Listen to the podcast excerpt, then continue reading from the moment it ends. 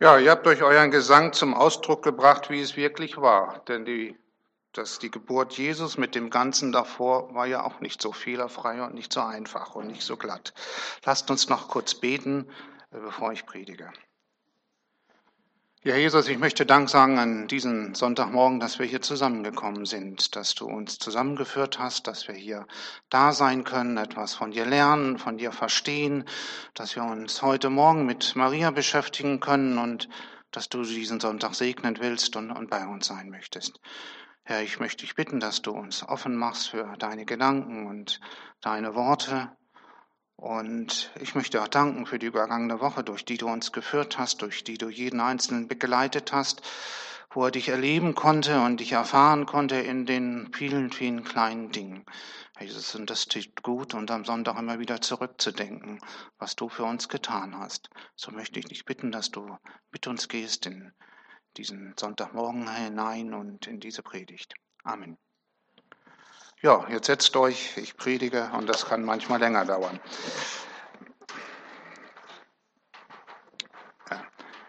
War ich noch mal kurz ab. Äh, das ist ja eine Geschichte von meinem Sohn. Ne? Der war, vielleicht so acht Jahre alt und wir saßen Sonntag beim Mittagessen und der sagte dann, fragte ich dann, wie fandst du denn heute den Gottesdienst? Und er sagte, ach Papa, ist gut, dass du nicht gepredigt hast. Sag ich, wieso? Sonst wären wir jetzt noch nicht zu Hause. Er war immer sehr direkt oder es ist immer noch. Und selig bist du, die, da, die du geglaubt hast, denn es wird vollendet, vollendet werden, was dir gesagt ist vor dem Herrn. Und Maria sprach, meine Seele erhebt den Herrn und mein Geist freut sich Gottes, meines Heilandes. Denn er hat die Niedrigkeit seiner Magd angesehen. Siehe, von nun an werden mich selig preisen alle Kindeskinder. Ja, wer ein großes Fest feiern möchte, der tut gut daran, dass er sich darauf vorbereitet. Wenn man daran zurückdrängt, denkt, wer schon verheiratet ist, wie man sein Hochzeitsfest vorbereitet hat, denkt man auch daran, wie man sich darauf vorbereitet hat mit all dieser Aufregung. Ob dann nun alles klappt und ob alles funktioniert. Ich habe das gesehen, vor drei Jahren hat mein Sohn geheiratet. Mensch, ist die Aufregung groß. Und was man sich da alles kümmert und sich da verrückt macht, man kann im Nachhinein nur drüber schmunzeln. Ob die Krawatte richtig ist, ob die Knöpfe hier zu dem Kleid der Frau passen. Also wir Männer sehen das noch ein bisschen relaxter, äh, glaube ich zumindest. Aber die Aufregung ist gewaltig. Wenn wir mit dem Weihnachtsfest gehen wir häufig ganz anders um, wenn wir uns das angucken. Wir bereiten uns darauf vor, tun viel, kaufen viel, backen viel, putzen viel, üben viel, aber innerlich sind wir dann häufig sehr leer, wenn es Weihnachten ist. Jedenfalls entdecke ich das bei mir oft. Und ich muss mich dann immer wieder zwingen, den Alltag so zu gestalten, dass ich mich dann auch wirklich vorbereite, um das Geburtstagsfest unseres Herrn zu feiern. Denn wenn man es nicht tut, dann wird, dann feiert man Weihnachten, aber ist innerlich gar nicht da. Und man ist vielleicht schon innerlich im, im neuen Jahr und Weihnachten rauscht so an einem einfach vorbei. Oder wir sind am Heiligabend so müde von den Vorbereitungen für Weihnachten, haben uns so verausgabt, dass wir um neun vor dem Fernseher einschlafen. Und ich frage mich, wenn ich mir die Person in der Bibel betrachte, von der wir so um die Weihnachtsgeschichte gehören, wer anders könnte uns eigentlich das Geheimnis von Weihnachten besser erläutern als Maria, die Mutter von Jesus? Wer anders könnte uns also besser an Weihnachten heranführen als Maria? Wer anders könnte also besser oder mehr Licht in das ganze Weihnachtsspektakel hereinbringen als Maria?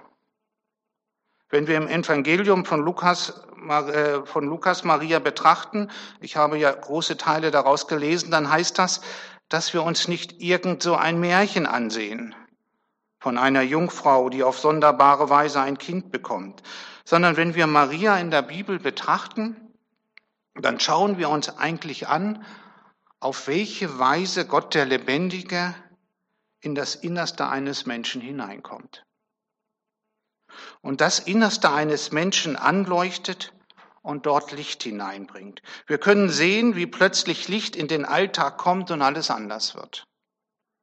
Maria ist nämlich der erste Mensch, in dem Jesus Christus, unser Herr, eine Wohnung hatte. Eine Wohnung gebaut hatte. In gleicher Art und Weise, wie unser Herr zu Maria gekommen ist, will er auch immer wieder kommen. Von dem Tag an immer wieder neu. Das, äh, zu dir, er will zu dir kommen und zu mir. Deshalb stehen die Kindheitsgeschichten in dem Evangelium, weil da von Maria berichtet und gezeigt wird, wie Gott zu uns kommen will und in uns Wohnung nehmen möchte und Licht hereinbringen möchte. Maria anschauen, Maria anschauen, das bedeutet, sich damit auseinanderzusetzen, wie Gott in dein Leben kommen möchte und dort Licht hereinzubringen. Und deshalb ist im übertragenen Sinne Maria wirklich die Mutter aller Glaubenden, weil wir von ihr lernen können. Weil wir von ihr lernen können, wie man glaubt. Wir als Baptisten oder Evangelika, Evangelische, wir als Baptisten haben damit unsere Mühe. Maria spielt bei uns eigentlich kaum eine Rolle.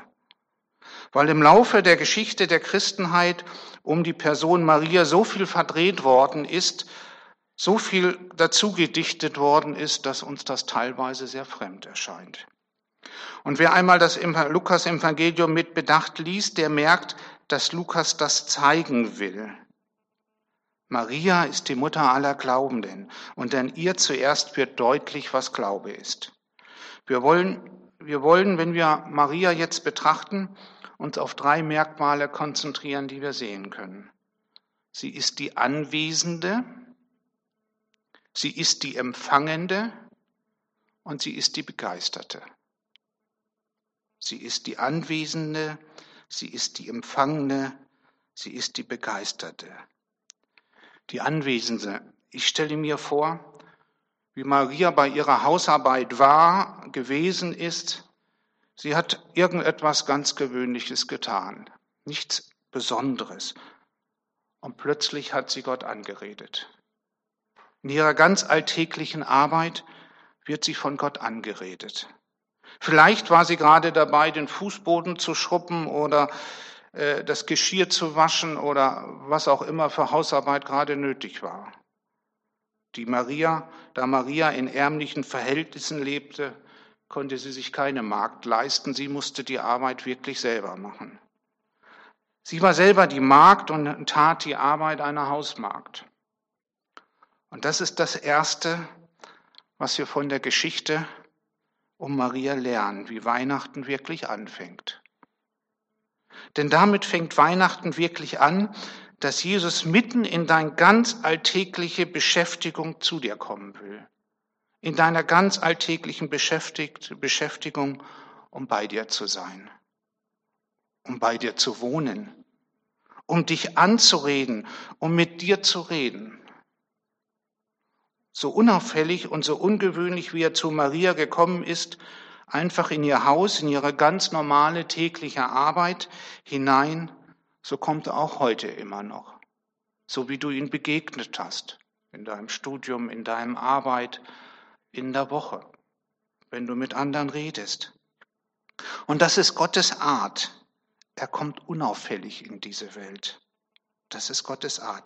Er kommt ganz leise in die Niedrigkeit, in die Einfachheit deiner Beschäftigung hinein, wie, wie zu Maria. Und auf den ersten Blick kann man ihn fast übersehen. Und das passiert auch so häufig. Auf den ersten Blick kann man ihn fast übersehen. Er ist ganz anders wie die Herren dieser Welt, die immer mit großen Getöse von sich reden machen, mit großen Auftritten, mit großen Autos und Eskorten. Gott kommt leise und spricht aus der Stille heraus. Und Maria ist zu Hause. Sie ist ganz da. Zu Hause sein heißt, sie ist in dem, was sie tut, ganz da. Und spielt nicht nebenbei mit dem Handy rum oder macht dieses oder guckt Fernsehen oder alles Mögliche. Sie ist offen für Gottes Wort und, und daher kann Gott sie antreffen bei ihrer ganz normalen, niedrigen Art, bei ihrer ganz normalen, niedrigen Tätigkeit. Und unsere Schwierigkeit ist häufig, dass wir gar nicht zu Hause sind oder gar nicht da sind in dem, was wir tun. Wir haben immer permanent irgendwelche Dinge nebenbei noch laufen. Äh, mit den Smartphones ist es noch eine Dimension schlimmer geworden. Ich habe jetzt so ein neueres, wenn ich einen Termin habe, schaltet sich das automatisch aus, äh, dass die Anrufe nicht ankommen. Äh, aber wir sehen das ja immer wieder. Man führt ein Gespräch, versucht sich auf den anderen einzulassen, da klingelt das Telefon und der andere läuft weg. Unmöglich. Maria, wenn man sich überlegen, was Maria uns sagt, sie lässt sich ein, ich rede jetzt mit dir und ich lasse mich da nicht stören und ich lasse mich da nicht aufhalten und ich rede jetzt mit Gott und da lasse ich nichts dazwischen, da lasse ich auch kein Klingeln dazwischen. Und so wird sie auch zum Bild dafür. Wenn du dich auf etwas einlässt, lass dich darauf ein und lass dich nicht permanent ablenken. Wenn du mit einem Menschen sprichst, du sprichst mit einem Menschen und nicht mit einer Maschine, das kann man nicht mal abschalten und wieder anfangen. Das geht nicht. Und da kommt jemand oder der, und unsere Schwierigkeit ist, dass wir das häufig machen. Wir sind mit dem Kopf sehr schnell woanders. Oder da kommt jemand zum Gottesdienst, vielleicht weil es so üblich ist, weil er sich dran gewöhnt hat, vielleicht weil seine Eltern oder Großeltern das wünschen, aber er ist gar nicht zu Hause, er ist gar nicht da. Er ist gar nicht im Gottesdienst. Seine Gedanken sind ganz woanders. Er ist dann hier, aber innerlich beschäftigt ihm dann noch der Film von gestern, von gestern Abend oder der Ärger mit den Kollegen in der ganzen Woche oder Arbeitskollegen, wo er keine Zeit hatte, darüber nachzudenken. Nur im Gottesdienst findet er vielleicht Ruhe, wo er sich dann nochmal aufregt, aber er ist nicht da. Oder da besucht man einen Kranken und er und man hört gar nicht mehr zu. Man ist gar nicht da. Wirft ihnen ein paar fromme Sprüche zu, aber mit dem Gedanken ist man gar nicht zu Hause bei ihm. Ist, ist man gar nicht zu, bei ihm zu Besuch, sondern denkt schon an den Einkauf, den man danach machen möchte oder was man noch alles vorhat. Maria ist ganz da, als Gott kommt. Und das können wir von lernen. Und weil wir so oft nicht anwesend sind bei dem, was wir tun, übersehen und überhören wir Gottes leises Kommen. Wir hören das, überhören das einfach, kriegen das gar nicht mit. Ich bin jetzt da in allem, was ich tue. Ich will jetzt in diesem Moment ganz für Gott da sein. Ich bin jetzt Magd. Mir geschehe nach deinem Wort, nach dem Wort des lebendigen Gottes. Das ist das Verständnis von Maria. Und weil sie das tut, sie sich ganz auf Gott einlässt, wird sie von Elisabeth glücklich gepriesen. Glücklich und freudig ist sie, denn sie hat Gott mitten in ihrer Armut, mitten in ihrer Einfachheit ihres Lebens entdeckt. In ihr ganz normales Leben hat Gott Licht hineingebracht und alles verändert. Er hat alles in ihrem Leben verändert. Und das können wir von Maria lernen. Dass sie ein Wort aus der Ewigkeit aufnimmt, ein Wort von Gott aufnimmt und dass dieses Wort in ihrem Leben Raum gewinnt. Sie kommt, so kommt Jesus Christus mitten in Marias Hausarbeit hinein und auf einmal sieht wirklich alles anders aus. Und auf einmal ist alles andere, anders. Und auf einmal sieht sie alles in einem ganz anderen Licht. Und als der Engel weg war, war alles genauso wie vorher. Sie hat die gleiche Arbeit getan, doch hat sie sich alles, aber doch hat sich alles in ihrem Leben geändert, weil sie alles in einem ganz anderen Licht sieht. Maria die Empfangene. Maria steht zu diesem Wesen, zu dieser Eigenart Empfangene zu sein. Dafür kennen wir sie. Maria ist, die, ist für Gottes Anrede ganz offen. Sie hat ein sehr offenes Ohr dafür. Sie empfängt Gott durch das Ohr und bewegt es in ihrem Herzen. Und bewegt es in ihrem Herzen. Da tun wir uns unheimlich schwer, Dinge in unserem Herzen zu lassen. Wir sind sehr rational und sehr mit Verstand. Wir hatten am Freitag eine Diskussion mit einem aus Nigeria, der erzählte, wie er glaubt, das ist so viel Emotionen da drin und so viel Gefühl darin, als er das erzählt hat. Es hat mich tief bewegt. Es hat mich tief bewegt. Wir sind ja sehr äh, rational und lassen sehr wenig Gefühle aus uns raus. Es ist schon, schon, und bei Maria sehen wir es, es geht tief in ihr Herz hinein. Du, und so, so einfach kommt Gott auf die Erde, wenn da ein Mensch ist, der ein offenes Ohr hat, der ganz da ist, wenn Jesus kommt, der ein offenes Herz hat. Dann kommt er und dann kannst du ihn empfangen und dann hast du alle Möglichkeit, ihn empfangen. Doch wenn wir uns daran erinnern, an unsere Gespräche, sie sind meistens anders. Wir reden viel miteinander, aber keiner hört wirklich zu. Erinnert euch mal an irgendwelche Gespräche in der letzten Woche, wie sie abgelaufen sind. Ich kenne das in dem Betrieb, wo wir arbeiten, wo ich arbeite wo ich bin, eins der großen Probleme ist, dass die Leute miteinander reden und sich nicht verstehen. Es ist ein Riesendilemma. Was der eine, was der Ingenieur denkt, was der Konstrukteur layoutet und was der in der Fertigung zusammenbaut, manchmal haben wir den Eindruck, sie sind in drei Firmen. Sie reden über drei unterschiedliche Dinge. Es passt nicht zusammen, weil wir einfach nicht zuhören. Deshalb gibt es dann spezielle Verfahren, wie man sich zusammensetzt und Prozesse, dass die Leute zuhören, dass der eine den anderen versteht. Ein, man treibt einen großen Aufwand. Man muss die Leute richtig dazu zwingen. Ja, ich habe doch alles gesagt. Aber was der andere verstanden hat, ist eine ganz andere Sache. Das ist äh, manchmal völlig voneinander weg. Und das ist, wir reden sehr viel, aber pausenlos aneinander vorbei über die Köpfe hinweg. Es fallen viele Worte, gute Worte, aber keiner lässt sich vom Wort des anderen erreichen. Und darüber müssen wir uns immer im Klaren sein, wenn wir mit anderen Menschen reden. Das ist Satz 1 der Kommunikationslehre, wie auch immer, die man überall vermittelt bekommt. Die Message interpretiert immer der Empfänger. Was du gesagt hast, interpretiert immer der Empfänger der es empfängt. Nie du. Nie du, wo du es gesagt hast. Das interessiert nicht. Das ist immer die Frage, was versteht der andere, wie du es ihm sagst.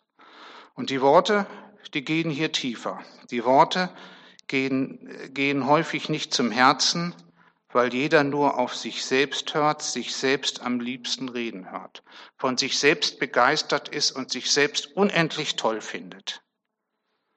Das Besondere bei Maria ist, dass Gottes Wort nicht in ihrem Verstand hängen bleibt. Es bleibt nicht in ihrem Kopf hängen. Der Glaube von Maria ist, ist mehr als nur ein Kopfglaube.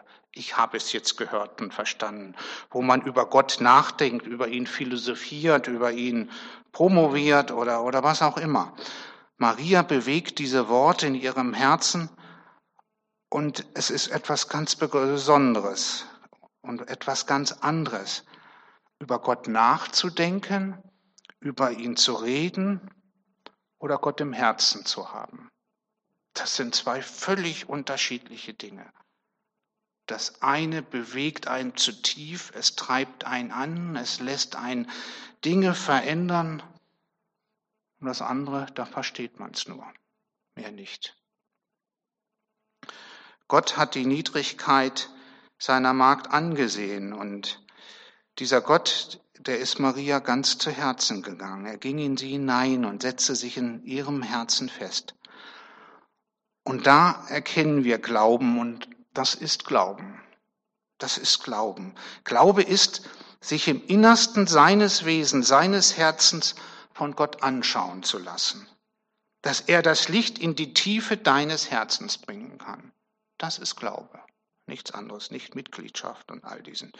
Und das ist Glaube, dieses Ansehen Gottes in die eigenen Tiefen aushalten und standhalten. Dass du Gott, dass Gott da Licht hineinbringen kann und du Gott nicht äh, Licht hineinbringen lässt und wo du eigentlich am liebsten Dunkelheit haben möchtest.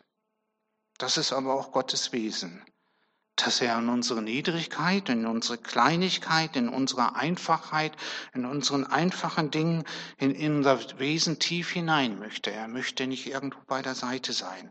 Da, wo die tiefen Verwundungen sind in deinem Leben, da möchte er dir helfen. Da möchte er dir helfen, dass die Verwundungen von deiner Seele geheilt werden.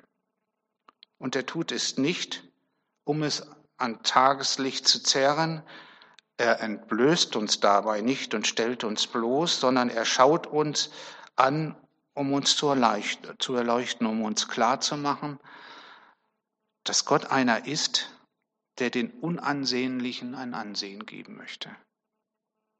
Gott ist einer, der die Niedrigkeit seiner Magd sein Ansehen wiedergibt. Das ist ja mit dem Menschen passiert der sich von Gott getrennt hat. Er hat sein Ansehen verloren. Er hat sich nicht mehr aus, er kann sich nicht mehr aushalten. Deshalb muss er sein Ansehen überall woanders suchen. Wer sich wie Maria sein Ansehen schenken lässt, der ist endlich davon befreit, bei sich selbst oder bei anderen Menschen äh, nach Ansehen zu suchen oder Bedeutung zu suchen. Ja, was wir hier im Evangelium steht, wir sind wirklich Empfangene von Gott, so wie Maria, weil wir Menschen sind, die ihr Ansehen durch diesen Anblick Gottes empfangen haben. Deshalb sind wir auch Teil einer Gemeinde. Und das ist Gemeinde, wo von Gott angesehene Menschen würdevoll miteinander umgehen. Würdevoll miteinander umgehen. Und du bist dazu berufen. Du bist dazu berufen, der du von Gott angesehen bist, dass du deinen Bruder und deine Schwester sein Ansehen zurückgibst. Dazu bist du berufen, dass du dem anderen seine Würde zurückgibst. Maria ist aber auch die Begeisterte. Und hier steckt das Wort Geist drin. Dies drückt sich aus in diesem Gebet, was wir gehört haben. Sie fängt an mit meine Seele erhebt den Herrn, meine Seele preist den Herrn, mein Geist jubelt, Gott mein Heiland. Da bricht es einfach aus ihr heraus. Sie kann sich da gar nicht mehr kontrollieren. Sie kann gar nicht mehr an sich halten. Sie muss es einfach herauslassen. Und wenn jemand ansieht und anspricht, dann begeistert er einen Menschen für Gott. Und das begeistert ist wirklich begeistern. Und in diesem Augenblick ist es in Marias Herzen schon Weihnachten geworden, als sie dieses Gebet betet. An diesem Moment war Weihnachten. Und in diesem Augenblick hat sie alles erfahren. Was ist geschehen? Wer sich so wie Maria von Gott ansehen lässt, der bekommt einen ganz anderen Blick der bekommt einen ganz anderen Blick. Der lebt in einem ganz anderen Licht. Maria, die hier ihren, diesen Lobpreis betet, kann den Blick von sich abwenden. Das ist auch immer eine wunderbare Erfahrung, wenn man sieht, dass Menschen mit sich schlüssig sind und Erkenntnis haben, sie, sie wenden ihren Blick von sich ab. Sie wenden den Blick ins Weite hinaus. Und das kann Maria. Sie kann diesen Blick von sich abwenden. Wer sich, wer sich so wie Maria von Gott ansehen las, äh, lässt, der bekommt diesen anderen Blick. Und Maria, die hier diesen Lobpreis betet, kann den, wendet diesen Blick von sich ab. Und das ist der Grund für das Loben und Preisen. Deshalb kann man auch nur loben und preisen, dass Gott einen es schenkt. Dass man nicht immer wieder auf sich selbst blickt, sich immer wieder um sich selbst äh, dreht, auf sein Eigenlob oder das, was man steht daraus gemacht hat von, oder versucht von anderen Lob zu erhaschen. Ist auch eine interessante Beobachtung. Die Jüngeren werden es irgendwann im Berufsleben merken, dass man Menschen trifft, die immer zeigen, wie toll sie sind, wie wunderbar sie sind, was sie alles können. Sie sind die Größten und guck mal, was ich gemacht habe. Und, und obwohl sie so groß sind und so toll sind und so fantastisch sind, wird man sich wundern, dass sie irgendwie eine berufliche Karriere doch nicht hinmachen. Dass sie immer auf ihrem Niveau bleiben, sich immer nur beschweren, dass nichts vorangeht, weil sie sich immer nur um sich selber drehen und nicht schaffen, den Blick weiterzusehen. Nicht schaffen, den Blick über das tägliche hinauszubringen. Sie nicht schaffen, sich zu loben, sich nicht schaffen, zu integrieren, nicht schaffen, in ein System zu reinzukommen und gemeinsam zu arbeiten, Erfolg zu teilen, Lob zu teilen und äh, Niederlagen zu teilen. Das ist eins der Schlüssel. Maria hat es hier verstanden. Wer nicht von sich selbst absieht, der kann auch Gott nicht loben. Wenn du dich immer um dich selbst siehst, dann kannst du auch Gott nicht loben. Das geht genau in, in deinem täglichen Leben. Denn er bleibt in sich gefangen. Gott loben heißt aber mit Maria beten. Meine Seele preist Gott den Herrn. Hat nur Gott im Blick. Mein Geist freut sich über Gott, meinen Retter. So kündigt sich bei Maria Weihnachten ganz verborgen an. Und sie bekommt ganz neu, Gott ganz neu in den Blick und verliert dabei sich selbst ganz neu aus den Augen. Und das empfindet sie als etwas Großartiges. Das empfindet sie als etwas Großartiges, sich selbst aus den Augen zu verlieren. Und das ist was Besonderes. Denken wir mal drüber nach, wann uns das letzte Mal passiert ist. Dass wir uns erniedrigt haben und finden es toll, dass jemand anderes im Mittelpunkt steht. Fällt uns verdammt schwer. Es fällt uns verdammt schwer. Wir sagen dann zwar, aber vielleicht weil wir es müssen, aber es fällt uns sehr schwer. Und sie empfindet das etwas, als etwas Großartiges. Sie bekommt Erfüllung, gewinnt Gott und wird innerlich weit. Sie erlebt, dass Gott in ihr Raum gewinnt, dass Gott ihr Leben in ein neues Licht gestellt hat. Dieser Glaube und diese Haltung Gott gegenüber, wie Maria ganz aus dem Anblick Gottes leben, dieser Glaube erfüllt jeden Augenblick ihres Lebens jeden Augenblick in der Alltäglichkeit ihres Seins. Und dieser Anblick Gottes erfüllt auch unser armseliges Leben und kann auch uns verändern und kann bei mir alles verändern und bei dir alles verändern. Und das wünsche ich allen hier, dass wir in dieser Art Weihnachtszeit, in dieser Vorbereitungszeit von Gott angeblickt werden und dass er euer Leben verändert und ihr alles in einem ganz anderen Licht seht, damit wirklich Weihnachten wird und euer Leben erfüllt wird. Amen.